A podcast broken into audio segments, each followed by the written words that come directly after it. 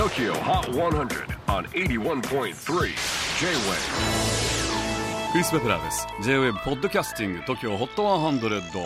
えー、ここでは今週チャートにしている曲の中からおすすめの一曲をチェックしていきます。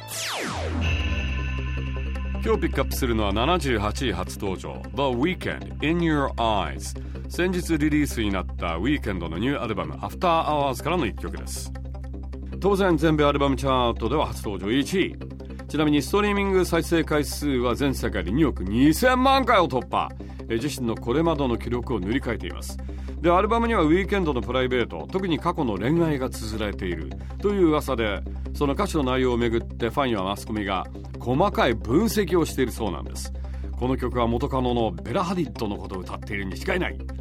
いやいやいやいやこの曲はセレーナ・ゴメスに向けられたものではないか。などなど。えー、どこの国でもこういう話本当好きっすよね。まあでも分析されるってことはそれだけ人気者っちゅうことでしょう。さてウィーケンドのニューアルバム「After Hours のジャケットはなぜか血まみれの自分の顔写真を使っています。さらに先日公開された「In Your Eyes」のミュージックビデオは相当えぐい。殺人鬼と化したザ・ウィーケンドがかなりえぐいんです。やっぱなんか元カノへの恋の恨みでもあるんでしょうか分析してみましょうでまたみんな分析するんですよねまんまとウィークエンドの思うつぼといったところでしょうか Tokyo Hot 100 number 78 on the latest countdown Here's the weekend In Your Eyes